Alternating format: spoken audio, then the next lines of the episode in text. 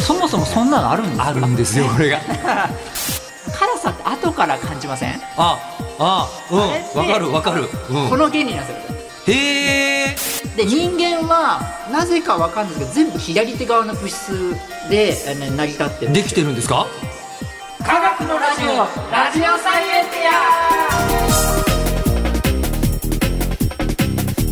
ィ科学のラジオこれは日本放送アナウンサー聞きたがり吉田久典が国立科学博物館認定サイエンスコミュニケーターで大学講師をしながら芸人をやっている不可思議変態人間黒ラブ教授とともにさまざまな科学サイエンスを根掘り葉掘りと聞いていく番組である科学のラジオアラジオサイエンティア間違った話はしないけど正確さにこだわると逆に分かんなくなるので興味を持ってもらえたらこの世界にはめっちゃ細かく説明してくれる人がいるのでそちらを参考にしてくださいさて先月はノーベル賞特集お届けいたしました10月4日から発表になった今年の受賞者の大予想から始まりブラックノーベル賞キュリー夫人フリッツ・ハーバーさんね、えーアンモニア の魔人ですよ、やりましたねね話を聞きましたがそれでは今回のテーマお願いしますノーベル賞受賞者の答え合わせま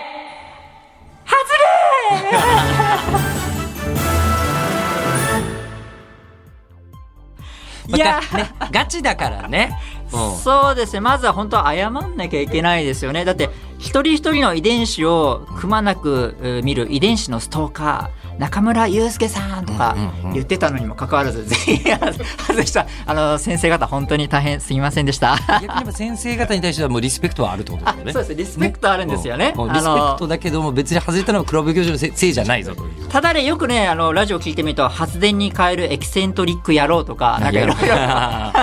ろこれもう悪口しかないのかなと思いながら聞いてましたけど本当すみませんでした。いえいえ。ねということで、まあ、残念ながら予想は外れましたけどはも、い。まはあい日本からって言っていいんですかね、えーああのそうですね受賞者がほぼ出てい日る本人というか元日本人っていうんですよね。真鍋淑郎先先生生ですねはい真鍋淑郎先生は今アメリカ国籍になっているということで、うんまあ、正確には日本人と言ってはいけないのかもしれませんけども。まあでもね、うんまあいいんじゃないですか遺伝子的に。遺伝子的には遺伝子的にはそうだよね。 そうですそうですんそうだった。そうです遺伝子は国境ないですか国境ああるのかなまあうん難しい難しい。傾向はあるよね。かなりあかるるよね逆にかなりねうんこ逆にあるなって今思っでちゃって。間違いなく日本人にメジャーな遺伝子の中から生まれたノーベル賞科学者ではありますよね。つまり日本人です。ええすげえ面倒くさいええけど科学的なのに誰もこうやって言ってないよね。 そうですニュねースなとんかかでねちょっともやもやしますよね、あの喜んでる感じのメディアは多いですけど、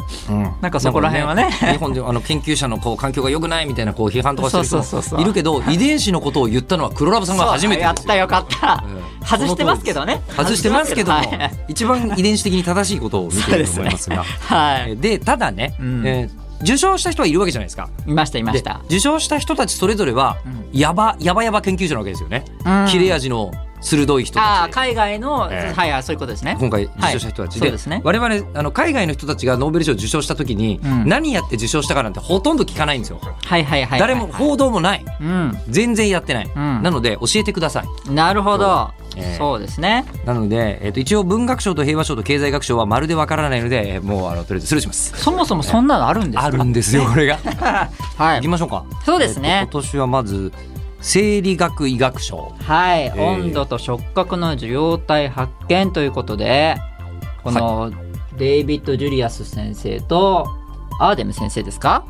アーデム・パタプティアン博士そうですねかっこよ名前かっこよはアいメリカカリフォルニア大学サンフランシスコ校のデイビッド・ジュリアス博士65歳、えーアメリカスクリプス研究所のアーデム・パタプティアン博士54歳、うん、かっこよ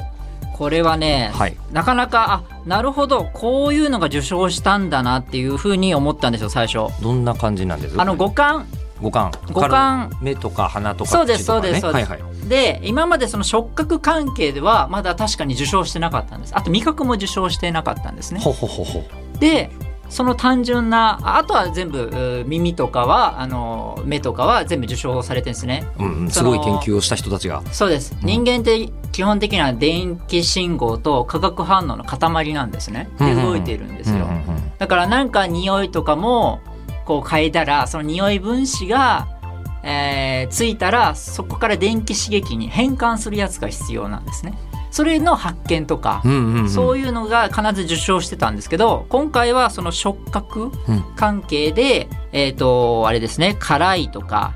あ痛みとか、えーそれに反応する受容体の発見でこのノーベル受賞が決まったんですね。ほうほうほうほうほうこの人カプサイシンあの唐辛あわ子かりました唐辛子のええあれの研究でどういうふうに反応してんのかなっていうので、えー発見したのがトリップ V1 っていううーなんでしょうタンパク質受容体があるんですよ。トリップ V1 はい、うんトリップ V1 っていうのが、まあ、いっぱい27個ぐらいあるのかなちょっとちょっと忘れちゃいましたけど今正確には忘れてますけどもなんか何個かあるんですよ、うんそのうちのそのトリップ V1 っていうのがカプサイシン唐辛子のカプサイシンに反応して細胞の中のおーなんだろう細胞の中に玄関があると思あの扉があると思ってくださははははいでい、辛いとガチャンって開くんですよ、うん辛い時だけ開くそうですそうです甘い時とか全然開かない甘い時はまた開かない、ほうはい、っていうのあはトリップ甘みはまたあのべ別のやつがそうですね。あの、それになると味覚になっちゃうので、ちょっとややややこしいんですけど、なるほど辛さっていうのはあの触覚だと痛さとか、痛さとかと近いとそうなんですよよ、そうなんですよはあは。あそこがちょっと厄介なんですけど、味覚っていうのは甘み、酸味、えー苦味とかいろいろ旨味とかいろいろありますけど、あれって水に溶ける物質で、でその受容体はもともとあるんですけど、うんうんカプサイシンだけはなかったんですよあれないないないっつってうんだけどだけど味はわかるよねってなるわけですね。えそうです辛いそうで辛す辛ってなるってことはなんかあるはずなんだけど、で細胞の外にその味覚のやつはあったんですけどなんと内側にあったんですよあそうなんだ。だから、うんあの辛さって後から感じません、ああうあれっんてわかるわかる。うんこの原理なんですよへえ。なんでしょう辛いからじわじわきて、うんうんうんうん後からくるからあーみたいなくるくるくるくる。それはそのえ受容体さんが、あ今辛いガチャって開いて電気刺激で脳にあ辛いっていうふうになるのでちょっと時間かかる時間差があるえなんか激辛カレーとか食べてて途中で水飲むとよりやばくなるじゃないですか。あーもうめちゃくちゃになりますよなりねますよね。あれもなんか細胞の中になんか入り込んじゃったりしてるからとかなんですそうですあのの今回の受賞のやつっていうのは、えっと、まずはカプサイシンですよねはいカプサイシン。でカプサイシン辛さになったって言ったんですけどなんと暑さ43度ぐらい以上の刺激を与えるとまたそのカプサイシンで開いた受容体がまた開くんですよ。カプサイシンで開く、うん43度以上でも開くっていう、う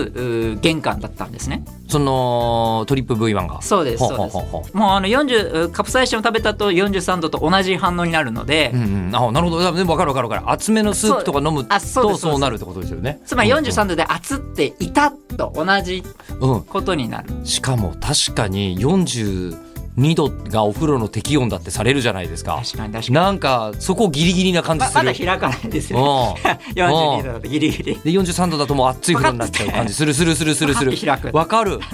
あノーベル賞すごいさすがで今回まだあのあそれの詳細なんですけどもトリップ V3 っていうのも32か39度で反応する入り口が開いたりとかへえトリップ M8 って言って今度は25度以下はいはいつまり冷たいえおメントールお反応するのも,、まあ、ものとかおおトリップ A1 って言って17度以下で反応するものこれ実はわさびでも反応するんですよへえあわさびってちょっとなんかひんやりした感じあるかもそうなんかおなんかわかるじゃないですかなんとなく、うんうん、分かる分かる分かる分かるあの説明はしづらいんですけど、うんうんだからその理由で、あのーそういうなんでしょういろんなあーセンサーのは発見のなんだ原原料になった人たちうんがこの先生たちなんですね。あめっちゃわかりやすいっていうかおノーベル賞の研究面白いですねこれいやそうなんですよこれ面これって意外になんなんでしょうノーベル賞ってなんか原理的な研究だからちょっとこれを見た時ちょっとつまんなく感じませんでしたなんとなく暑さとかえ全然面白そうああ面れ白そ うあれあ今更みたいななんかちょっとああり今ません更感あるええどっかにあんまり役立ってないんじゃないか的な基礎研究の、うんうんここんなんか根本的な話みたいなちょっと僕の中でちょっと思っちゃったんですけどでもあのよく染め子とか染め子染め子染めあの染めたりします髪の毛そ髪の毛染めたりしますよの時になんかえ染みますかって言われませえんあ言われる言われる言われるあれであれの研開発とかで染みないようにするにはどうしたらいいかつまり痛く感じないようにはうんヒリヒリするとかう、んうんどうしたらいいかっていうのでそのさっき言ったトリップ M8 そのメントールに反応するのを成分をなくせばそのヒリヒリしないとかあーそういう研究に役立ってきたりするんですよね。確かになんて言うんだろうあのロケットを宇宙に飛ばす方がうんすげえ気がする、なんかそうですよね、なんか、なんかだからあんまり役に立ってないように見えながらも化粧品とかもひりひりついたりチクチクするような、うんあの不快なぶの製品なんて嫌じゃないですかじゃあそのわさびとかに反応するものだけは、えー削除した成分で作ろうとか、あのあとさらにあれですよねメントールでよく言うのは汗拭くなんでなんて言うんでしょうせよくコンビニであのー青函シートなんかみたいなやつね、うん、ありますね油拭きみたいなのありますよね。うんうんうんああいうのにもいかにこう不快にならないようにい痛く感じないようにするために快感だけは感じるような受容体あの開くようにしてあと痛さだけは開かないようにうんうんするような研究で実は役立ったりするのでうん実はもう常にお世話になっているこうこういう研究のこれ20年ぐらい2021ですから1997ぐらいなんですよ大体けんあのこの研この研究究ががで発見されたのがう。んうんうんそっからの研究なので結構僕たちはすごくこれに恩恵を受けている。いやーそうでしょだってこれからもう熱い風呂とか入るときにうわー今もうトリップ V1 が今いや、43度いってしまった。 43度開いちゃって開いちゃったちょちょちょちょダメダメ42度にしてみたいなこれはそうですね危ないですからね。えっていうのが、まあ、そういう研究をした人ですかえね。えーっとどこでしたっけあそう生理だ学とこの医学生理学賞でいうと、えっとはい今回ほらみんながお世話になりまくっているメッセンジャー RNA ワクチンのカタリン・カリコ博士あカタリンちゃんカタリンちゃんねカタリンってアイドルいるよ 絶対どっかにカタリンちゃん、うお僕のカタリンちゃん体の中にも入ってますからね。そうですよねあメッセンジャー RNA 私も入れてますよあのーファイザーと、何でしたっけファイザーモデルナで作られているおお世話になってるあ。んなに難しい単語が次々出てく るのに、まあ、でとりあえず、まあはいカタリン・カリコあの博士は,、がどうしたんであすの医か学生理学賞取れなかったじゃないですか取れな取れなかったですはい。ね、これなんでなんですか、あこれですね あのそもそもノーベル賞って、うんまあ、10月に選ばれますけどその前年度の9月から始まるんですね。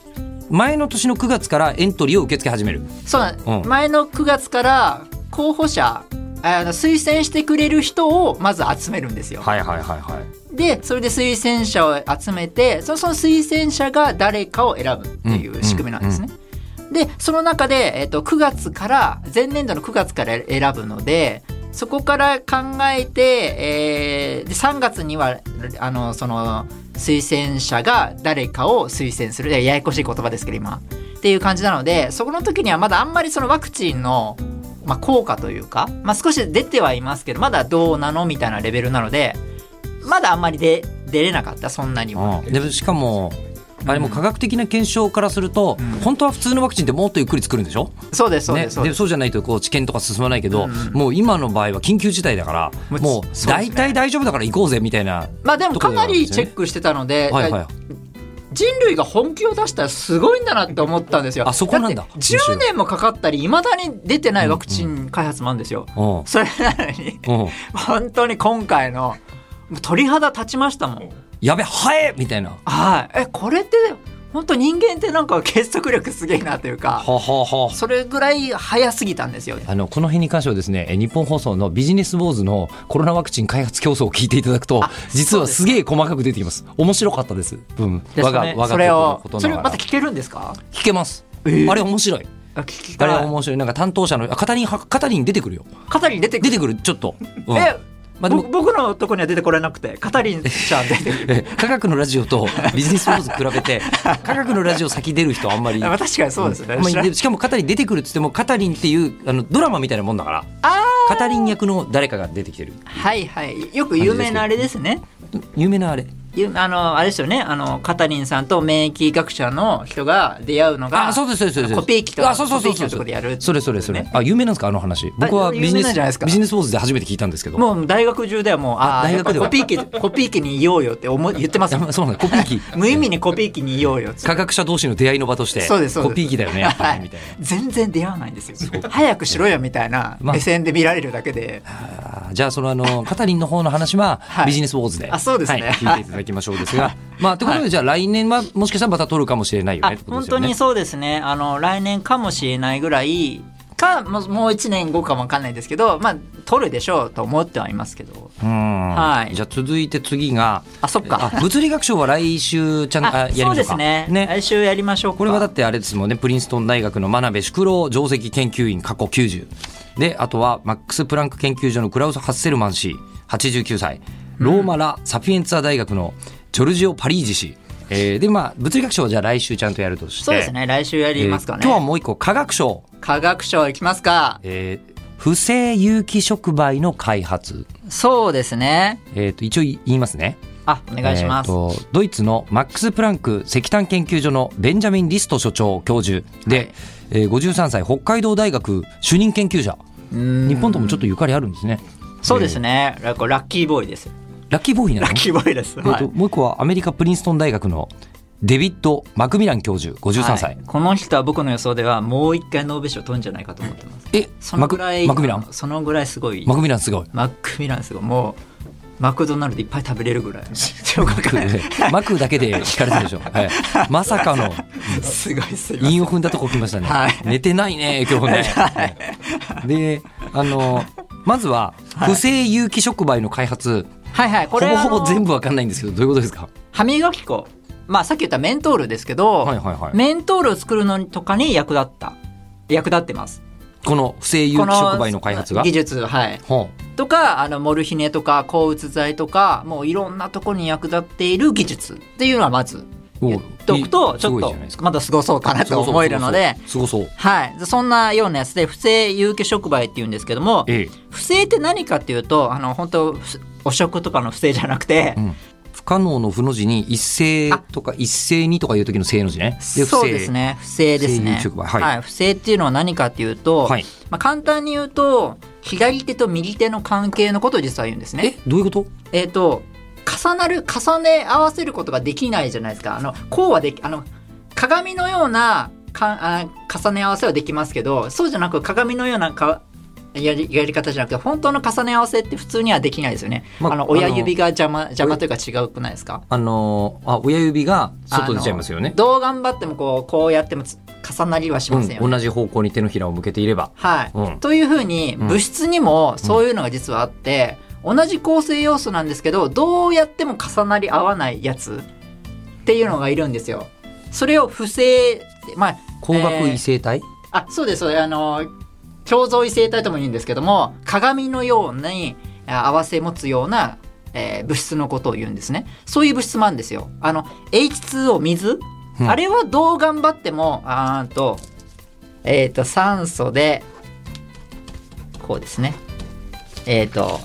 分子 H2O の分子ってなんて言うんでしょうミッキーマウスのようなはいはいはいはいはいはいあれじゃないですか、なんか聞いたことありますよ。でっかい水そう、えっ、と、あそ酸素原子があって原子があってそこに水素水素ががついてるなんかミッキーマウスのように耳みたいについうんうてんうんるはいはいあれはどう頑張っても重なりあのどう頑張っても重なりますよね他のに似たような。まあ、左右対称というか。左右対称ですからうん、うん、はいわかります、わかります。でも左右対称じゃない物質があってそれが不正っていううものなんですね。同じ物質だったとしても、あの組み方が変わっちゃうと、はい重ならなくなるよ。これが不正と左い手側。うはい、なるほど、なるほそうど、いう物わかりまし質た。が実はあってこれってものすごくあのなんでそんなことどうでもいいじゃんと思うんですけどリモネンっていうレモンのお皮の中に含まれているレモンの匂い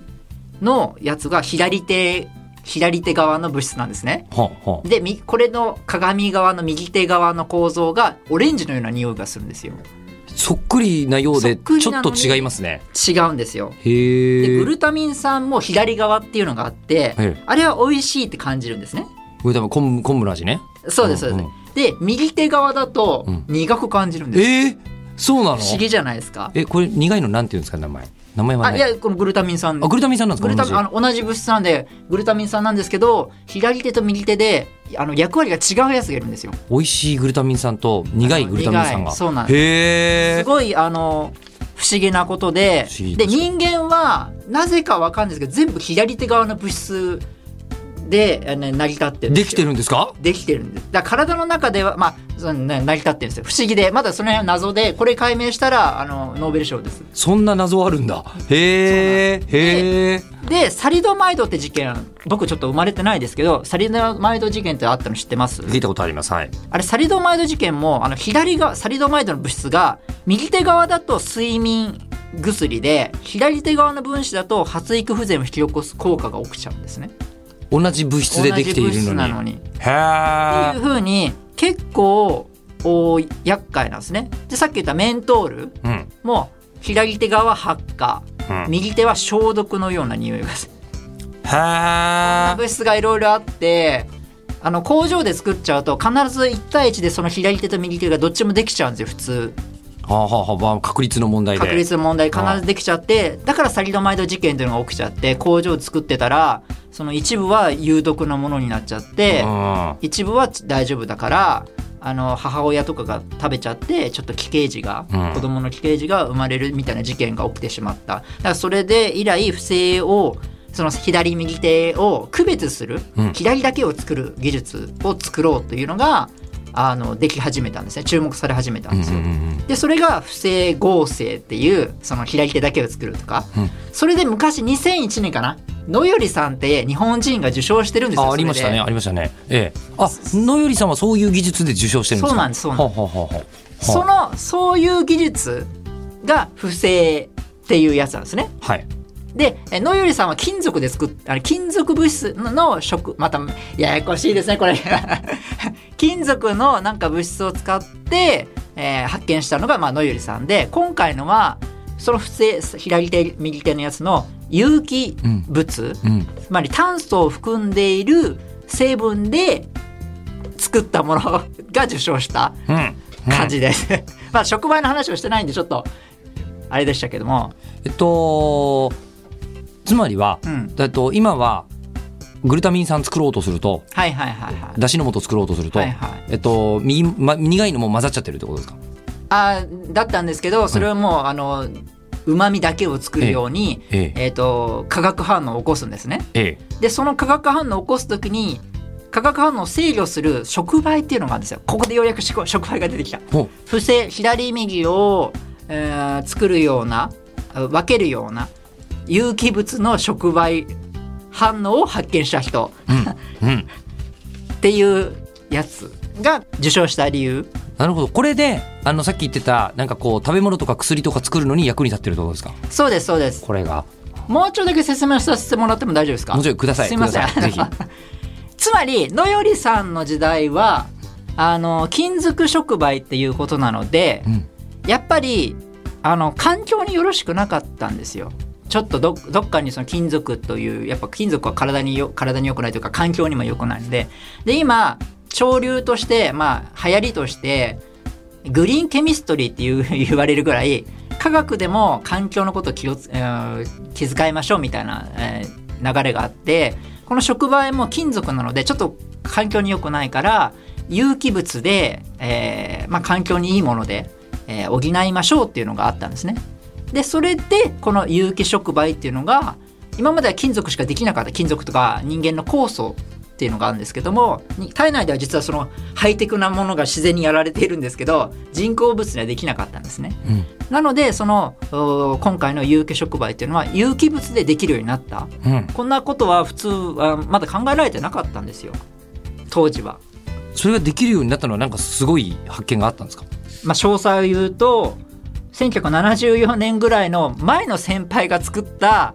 あー実験をしたあー技術があってそれをまあちょっと拝借したというかいう感じで、まあ、作った日今回受賞になった理由なんですねだからちょっと専門家の人たちからするとえなんなんでリストさんがっていうふうに言う人もいるぐらいなんですよ実は。もっとすごい研究をした先人がいたからだろうそれはみたいなそうですそうです人そがのいると人のうんうんアイアイデアというか、うんうんというのもちょっとはなくはないですけどもまあまあまあっていう感じで、はい、受賞になったんですね。この有機触媒は何がもっとすごいかというと酵素酵素ってこんな大きなタンパクあまあ大きな物質なんですね。でも触媒で反応するのは実はここの箇所だけなんですね。なんて言えばいいんだろうな。表面だけみたいな感じ表面だけなんですよ端はっこだけほうほうほうじゃあ表面だけ作ってそれ反応すればいい反応するかどうかちょっと調べないみたいなうんことやってたら、まあ、知ら反応しないだろうけどみたいな思ってたらこれだけやったら反応しちゃったんですよ。ええこここいらないんだいいらないんかいみたいな。ほうほうほうほうほうほうでそれがこのアイデアなんですよね。この有機触媒このはい。あそうなんだあだから低分子でできるってことですよ。つまり低コストをさらに。あの量も少なくて済むしそうでみたす。いなはい。はあっていうので、えー、こんなことができるのみたいな感じだったんですけど、これ実は日本のお家芸だったんですよ。 本来は本来は。 ほだから日本のある人が選ばれるかと僕は思ってたぐらいなんですけど、その人は今回選ばれなかったっていうね、ううあ の意ー外んな感じですね。ちなみにあのこうベンジャミン・リスト教所長が、えっと北海道大学の森林研究者なのと今の話は関係ありますまあでもそのそうかもしれないですね日本の結構強いのでその有機触媒の研究もそれにたまたまちょっと力を貸してるかもしれないんですけどもちょっとそこら辺は分かってないですねなるほど現状まとめて言うと日本ってのは意外にあの有機触媒いけるからで有機触媒有有望技術だからうんこの先ももう日本人がここで受賞する可能性は、受賞する可能性うんうんあるうんあると思いますはあまあ、でもも っともっと有能な有望な人はいっぱいいるのよねって話ですね。そうですねはいいろんなこの手のところはすごいあるんですねはい、はいえーということでほんじゃあ次回はどうするかというと今回物理学賞を受賞した日本人のこの日本人あそうですねあの真鍋さん遺伝子的遺に、伝子的に遺伝子的に日本人だ。真鍋先生のことを話してたので気候で物理学賞これがすごいですはい、どうすごいのかはちょっとこれまた来週聞いていただきましょう、いそうですねはい番組では聞いてる方からの質問を募集します科学的に気になること黒ラブ教授に聞きたいこと感想などは科学アットマーク 1242.com kagaku アットマーク 1242.com まで送ってくださいではまた次回吉田久典と科学は彼女黒ラブ教授でした